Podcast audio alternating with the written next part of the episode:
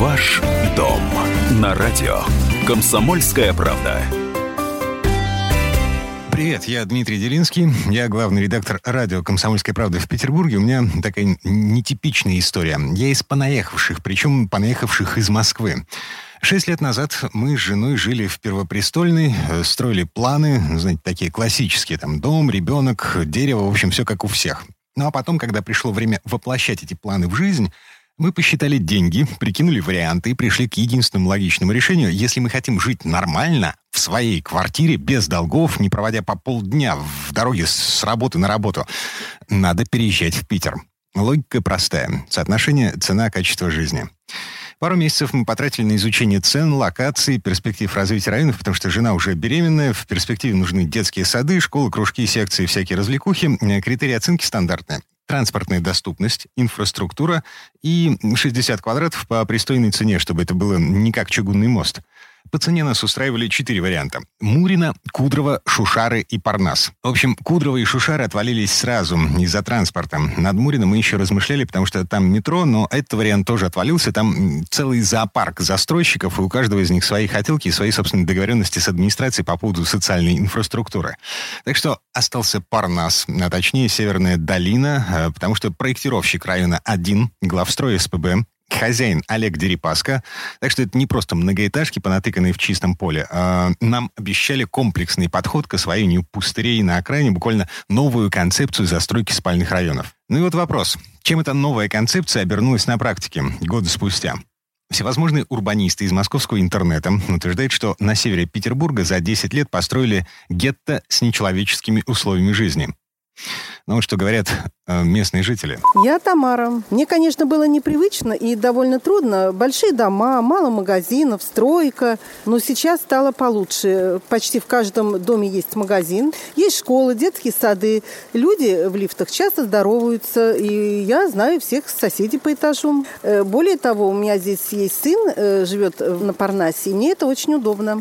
Парковочных мест немного. Но я езжу на метро, и поэтому мне нормально. А люди, которые говорят, что здесь тесно, на самом деле живут где-то не здесь. По поводу огромных домов, э, на самом деле три четверти городского населения в России живет именно в многоэтажках, и Петербург здесь не исключение. Этим мы, кстати, отличаемся от большинства других стран мира и большинства европейских столиц. Переселение в многоэтажки началось в середине прошлого века.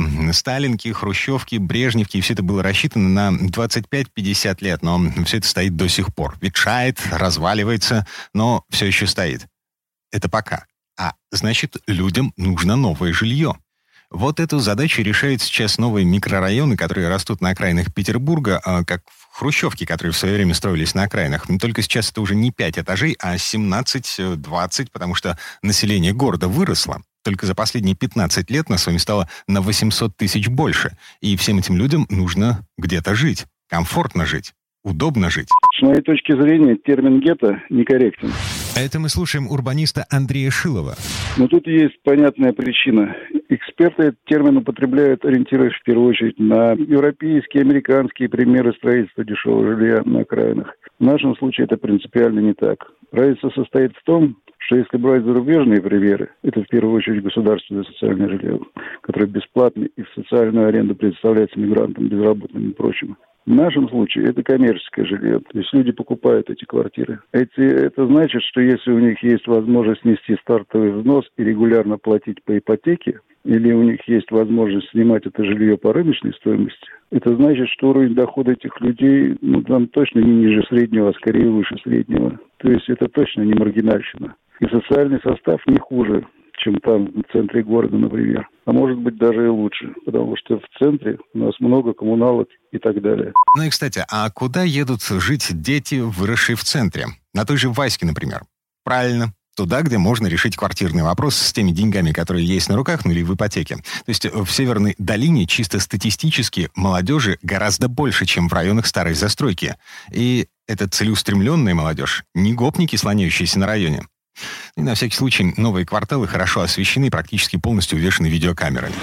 Еще один критерий оценки будущего, который светит Парнасу. Если верить урбанистам из интернета, детям, которые растут в этих каменных джунглях, нечем заняться. В результате из них получится очередное потерянное поколение, которое приведет район на социальное дно. Ну, слушаем жителя Северной долины. Э, это Андрей.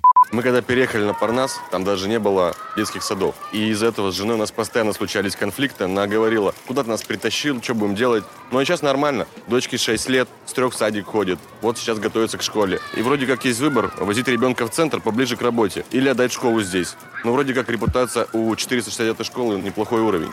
Вообще да. Еще совсем недавно лучшими в школе считались гимназии и лицеи в центральных районах Петербурга. Э, такие школы с историей, с сильными преподавателями, с традициями. Э, на окраинах тоже учились, учились неплохо, но в центре было еще и престижно.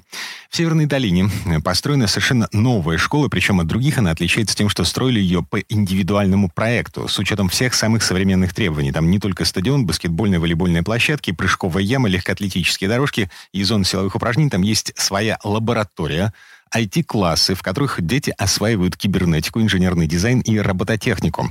Это Центр цифрового образования IT-Куб, который входит в проект «Цифровая образовательная среда». Оборудование замечательное, все здорово, мы ищем партнеров. Это директор 469-й школы Юлия Купорова. Школа хорошая, она продуманная, замечательная. Ну, о чем там говорить? Она свободная, она большая, хорошая, красивая. Ну, 22 тысячи квадратных метров. Это вот у нас школа с углубленным изучением химии, физики, биологии. И, конечно, вот ну, цифровая образовательная среда – это важно. У нас цифровые лаборатории.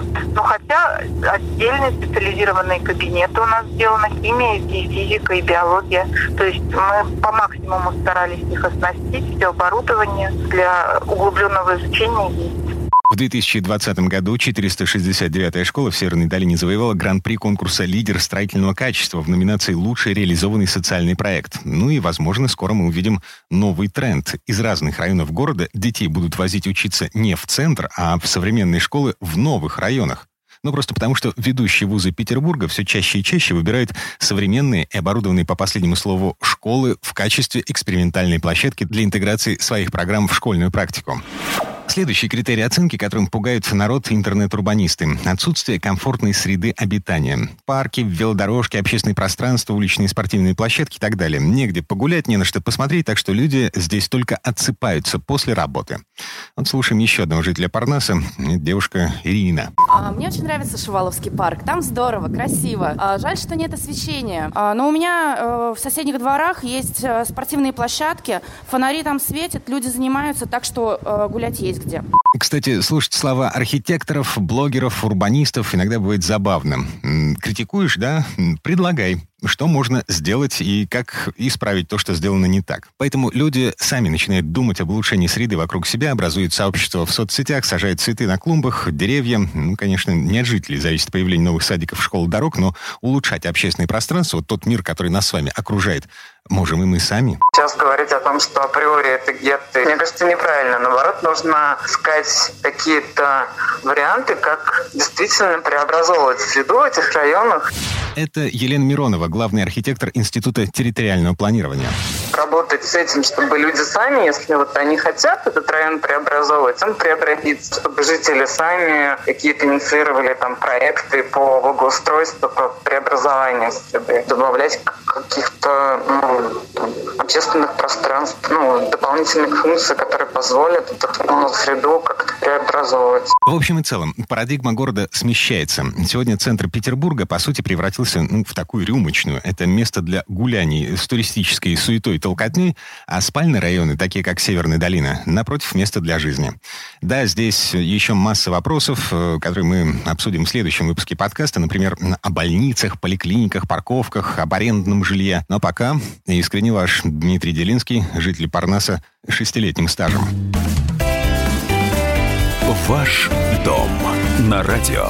Комсомольская правда.